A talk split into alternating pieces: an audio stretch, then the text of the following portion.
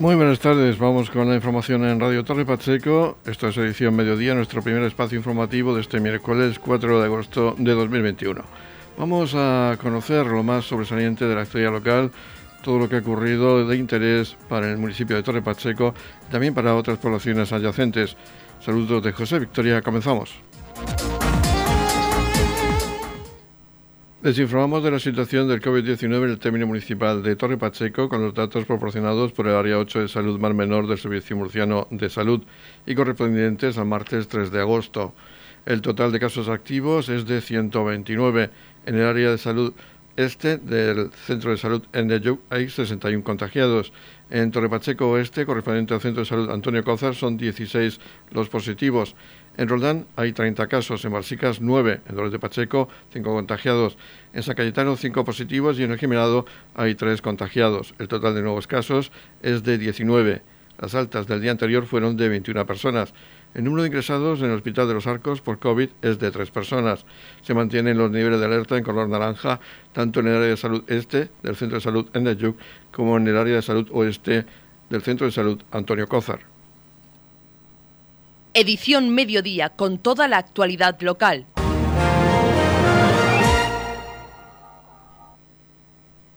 Nueva jornada de vacunación masiva en el recinto ferial de IFEPA, donde se han administrado segundas dosis de vacunas como Moderna y Pfizer para la franja de edad de 30 a 39 años. Asimismo, se ha administrado AstraZeneca para aquellas personas que aún tenían pendiente su dosis de esta vacuna. Vamos a escuchar en primer lugar a Cintia Roca, enfermera de salud pública del Sistema Murciano de Salud, hablar de esta nueva jornada de vacunación en la que han participado o van a participar a lo largo de la misma unas 2.600 personas. Hoy en principio tenemos, a, tenemos dos tipos de vacunas, Moderna y Pfizer. Son las dos segundas dosis de la edad comprendida de 30 a 49 años. Y también nos han dicho también que se va a poner algo de AstraZeneca. Sí, bueno, la, fecha prevista para poner AstraZeneca era de hoy, 4 de agosto, pero se adelantó como se anunció y claro, hay personas que no se han enterado y nada, hoy han venido a ponérsela. Y ya está a las puertas la, la franja de edad más joven dentro de muy poco tiempo. Eso es, la semana que viene ya podemos decir que el miércoles venimos a poner Pfizer a los niños de 12 a más, a más edad. En la jornada de hoy, ¿cuántas personas está previsto que pasen? Pues hoy tenemos 1.300 de, de Pfizer y 1.279 de Moderna. O sea que tendremos unas 2.600 o así. ¿Y para cuándo estaría ya prácticamente inmunizado eh, casi la totalidad antes del comienzo del curso escolar? ¿Se podría decir que los más jóvenes estarían vacunados? Sí, eh, vamos, en, principio es lo que se pretende, que a principio del curso escolar esté pues, la mayor población posible vacunada. Nosotros vamos a intentarlo, a ver qué tal. ¿Cuántas personas del Servicio Murciano de Salud están aquí hoy en esta jornada de vacunación? Bueno, pues hoy contamos con nueve enfermeros, nueve administrativos y tres grupos del 061. Estamos con la concejal de Sanidad del Ayuntamiento de Torre Pacheco, María José López, para que nos hable de esta nueva jornada de vacunación en el día de hoy? Sí, este, seguimos vacunando, como siempre aquí en el recinto de, IFEPA. Pues hoy estamos vacunando la segunda dosis de los dos días que se vacunaron las personas entre 30 y 39. Un día fue con Moderna, otro día fue con Pfizer. Y por esa diferencia que hay entre días para la segunda dosis, todas las personas se están vacunando hoy, entre las que me incluyo. Soy yo paso a ser una de, de las personas que ya tiene la segunda dosis. La verdad que estoy muy contenta, muy contenta por mí, por todas las personas de mi franja de edad que, que hoy Hoy tenemos la segunda dosis, seguimos avanzando y en breve empezaremos con 20, 29 y, 12, 19 también, o sea que, contentos como municipio, como ayuntamiento de que, avancemos y de que podamos al final acabar con, con esta pandemia. ¿Cómo está la situación ahora en Torre Pacheco en cuanto a pandemia? ¿Cómo, ¿En qué situación estamos? Pues es cierto que los números, que los números de casos activos eh, pues no van variando demasiado, pero la incidencia sí, eso es positivo. Eso es positivo, que la incidencia vaya bajando a poco. Es cierto que toda esta vacunación, por lo que vuelvo a repetir, la importancia de vacunarse, eh, que, esas personas que han dado positivo sean personas eh, ya vacunadas, hace que, la enfermedad sea más leve, hace que, bueno, no, haya menos casos en UCI. Eso no quita que, debido al incremento de casos, los hospitales y los centros de salud empiecen a dar cierta saturación. Con lo cual, no tenemos que relajarnos, tenemos que mantener las, distancias, tenemos que seguir manteniendo las medidas, tenemos que vacunarnos y al final dar el, último empujón para que podamos terminar ya con esta, con esta situación.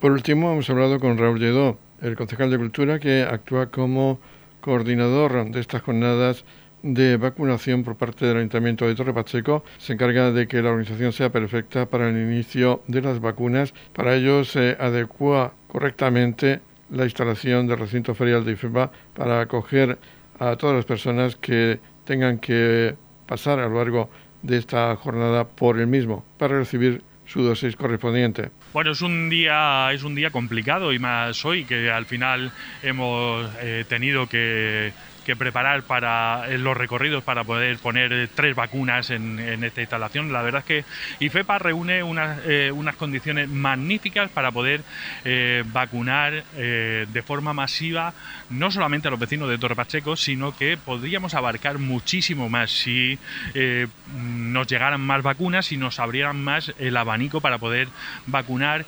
entre por la mañana y por la tarde podríamos llegar a vacunar hasta 8.000 personas en el día.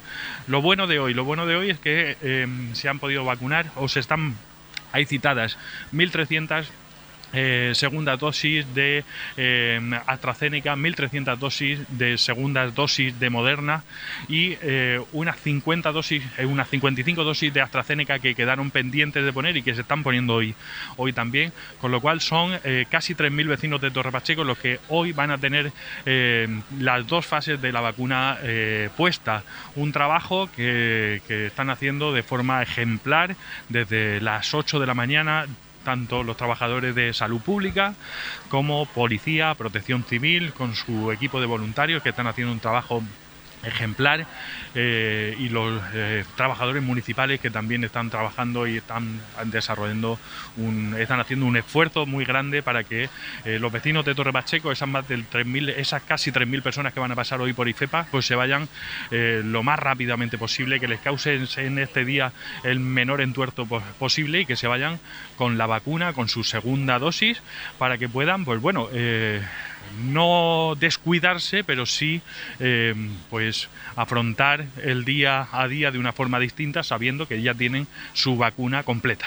Son muchos los homenajes a la sanidad murciana que se vienen realizando últimamente por esa gran labor que han hecho durante este periodo de pandemia.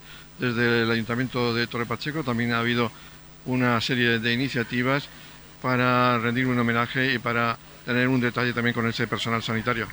Así es, son unas actividades que se prepararon junto con Salud Pública específicamente pues bueno para agradecer el esfuerzo de todo el personal sanitario que están haciendo durante, durante todo este tiempo de, pandemia.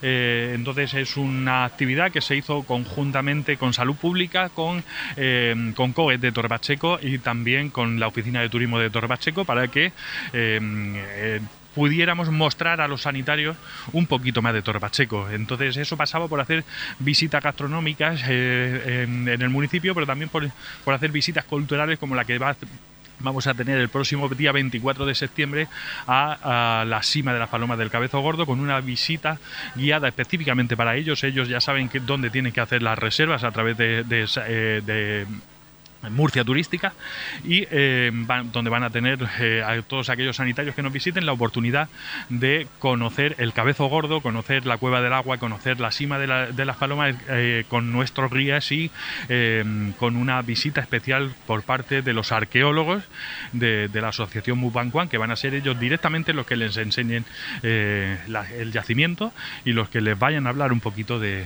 Torre Pacheco y, de, y del cabezo gordo y de, de todo de todo aquello que, es digno de ver en el municipio. Edición Mediodía, Noticias.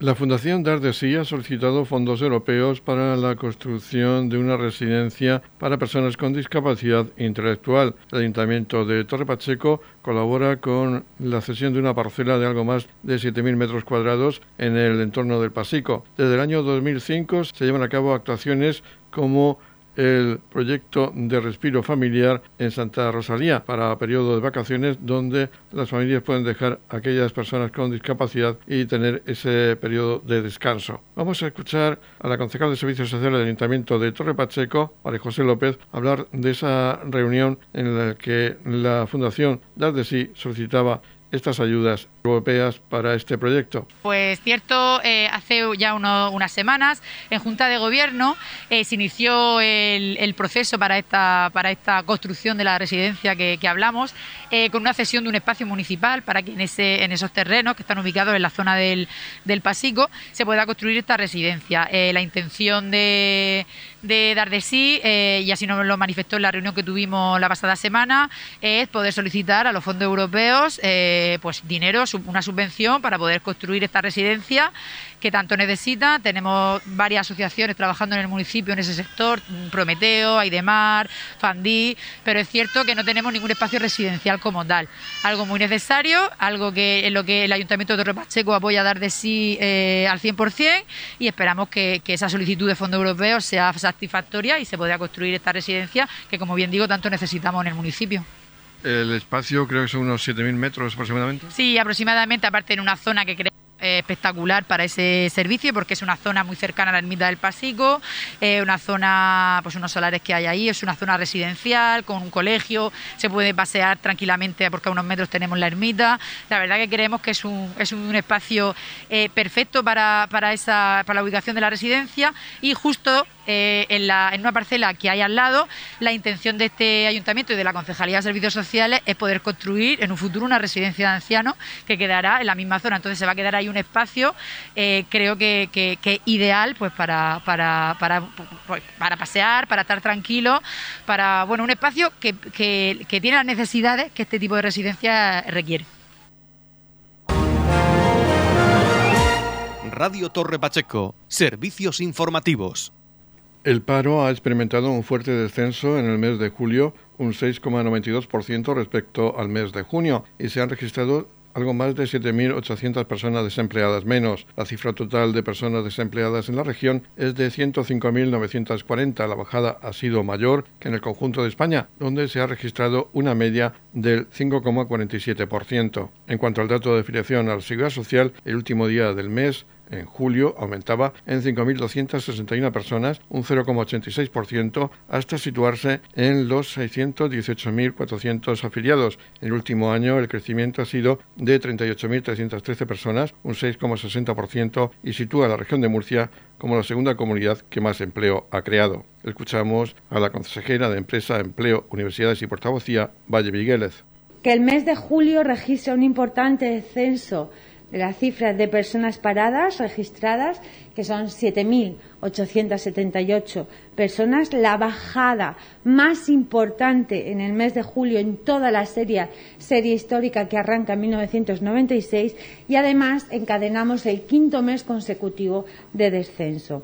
La caída del paro de este mes ha sido generalizada en la región de Murcia en todos los sectores económicos en ambos sexos, aunque mm, hay mayor bajada en las mujeres, en todos los grupos de edad, aunque hay más en los jóvenes menores de 30 años y además en prácticamente todos los municipios de la región. El descenso del paro en nuestra comunidad se ha debido principalmente a la hostelería y al comercio minorista, pero también a otras actividades como la construcción, la agricultura, los servicios a edificios, las actividades profesionales y técnicas, las actividades sanitarias o la industria de la alimentación. Estas cifras positivas de, paro se ven refrendadas con este aumento a la afiliación de la Seguridad Social, que a último día de mes eh, se cuantifica en 5.261 personas en julio y en 38.313 en el último año, que hace que la región sea la segunda comunidad que más empleo creó respecto al año pasado.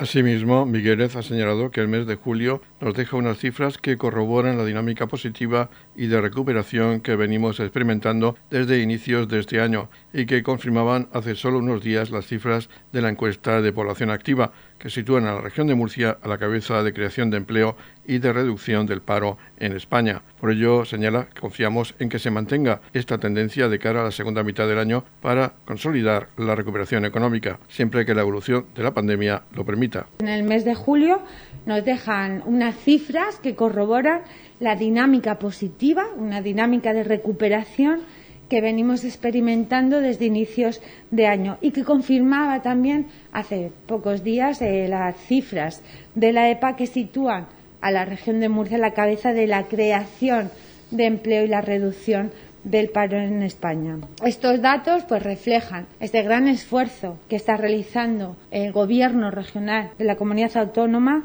para combatir esa pandemia y sobre todo paliar esos efectos en nuestro tejido productivo y en el empleo. Confiamos en el mantenimiento de este comportamiento del mercado laboral y que continúe así también en la segunda mitad del año, siempre que la evolución de la pandemia nos lo permita.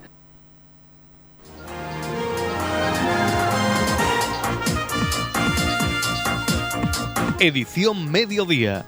Noticias.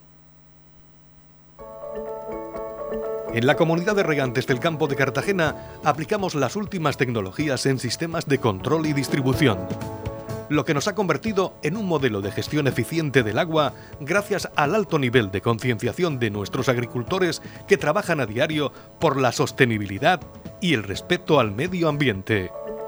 La comunidad de regantes del campo de Cartagena les ofrece la noticia agrícola del día.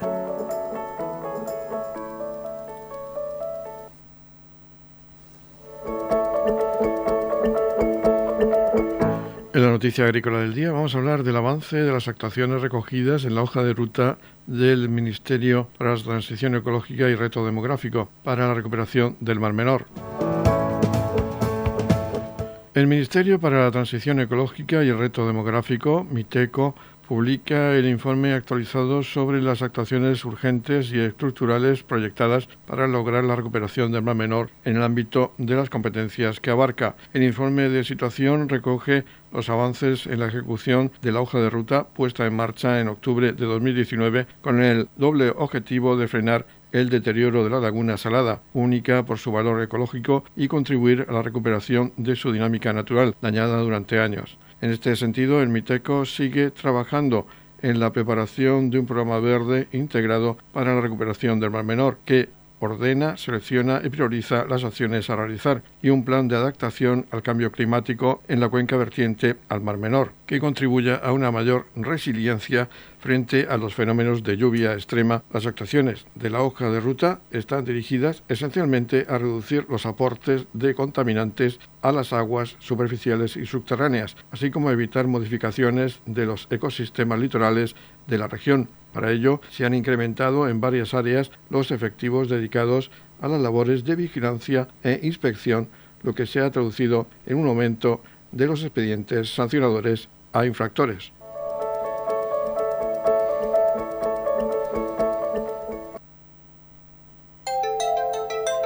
En la comunidad de regantes del campo de Cartagena aplicamos los últimos avances en innovación y desarrollo al servicio de una agricultura de regadío eficiente y respetuosa con nuestro entorno.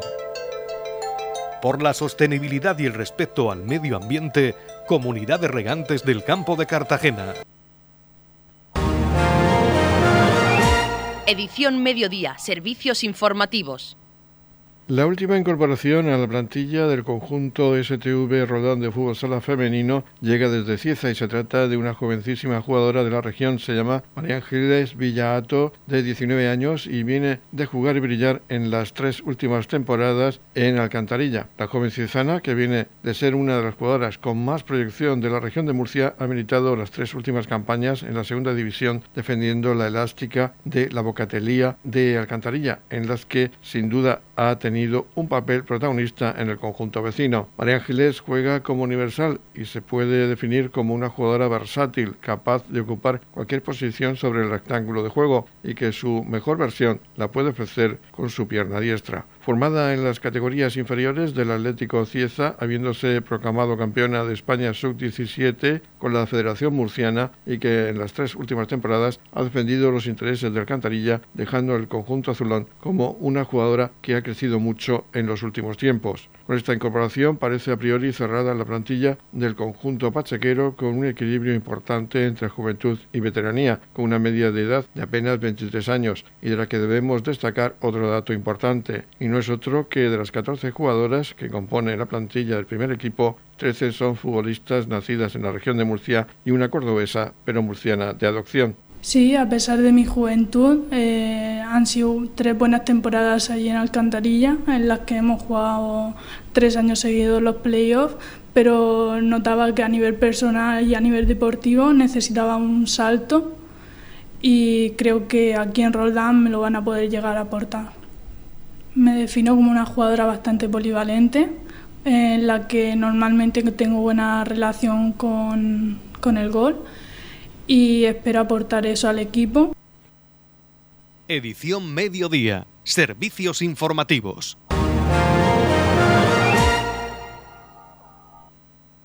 Con motivo de la celebración del Día Mundial del DIRC 1A, el próximo 21 de agosto se ha organizado una carrera virtual organizada por Degenes y el grupo DIRC 1A, la concejal de Sanidad María José López. Un nuevo acto benéfico, una carrera virtual que desde el grupo de trabajo DIRC 1A de, de la Asociación de Genes han organizado. El día 21 de agosto se celebra el Día Internacional del DIRC 1A y como ya saben, porque llevamos años apoyando a estas mamás, tenemos a Irene y a Mirella, dos niñas que tienen esta enfermedad. Es una enfermedad ultra rara, muy pocas personas en el mundo la tienen y en Torre Pacheco tenemos dos. Este año han querido organizar esta carrera junto con el Club de Atletismo y una serie de colaboradores para, para poder bueno, eh, visibilizar este día, que como bien digo es el 21 de agosto, y poder aportar solidariamente eh, realizando este evento, ya sea pues corriendo, ya sea andando, ya sea en bicicleta. Al final es apoyar a esta causa, apoyar a estas a esta mamás y apoyar como siempre a, a Mireia y a Irene. María Ángeles Alcalá, representante de las familias del grupo de genes DIRC 1A, se ha referido a esta prueba virtual. Este año, para el día 21, que es el Día Internacional del DIRC 1A, hemos organizado una carrera virtual y bueno, pues los beneficios son para DGN y queremos dar la, eh, agradecer a, al ayuntamiento por su colaboración y al Club de Atletismo de aquí de Torre Pacheco por su ayuda y a la FAMU de, Murcia, que son los que nos han ayudado a, organizar esta carrera virtual, que como muy bien ha dicho eh, la concejal María José, pues se puede participar eso, eh, andando o corriendo o en bicicleta o haciendo natación o como sea. Eh, lo único que pedimos es que si se puede, pues se haga una foto y se ponga un hashtag que ponga eh, haz deporte eh, por el Día Mundial DIRC1A y lo suba a las redes sociales. Eh, la inscripción, como saben, son 5 euros y pues lo recaudado sería para el DGN. Nos gustaría que participaran con, con la asociación y que cuanto más participen, pues mejor.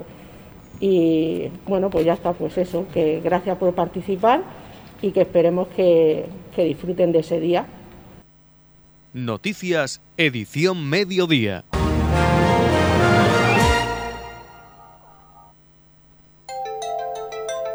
En la comunidad de regantes del campo de Cartagena aplicamos los últimos avances en innovación y desarrollo al servicio de una agricultura de regadío eficiente y respetuosa con nuestro entorno.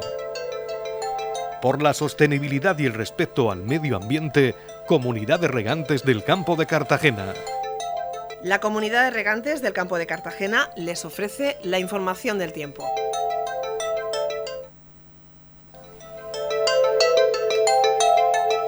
El tiempo previsto para hoy miércoles 4 de agosto en la región de Murcia es de cielos poco nubosos o despejados con intervalos de nubes altas en la primera mitad del día, temperaturas mínimas con algunos ascensos locales y máximas en aumento en el interior. Máximas de 37 grados en la capital de la región. En el Mar Menor se alcanzarán máximas de 32 grados con mínimas de 21 grados, mientras que en el campo de Cartagena se llegará a máximas de 30 grados con mínimas de 24 grados.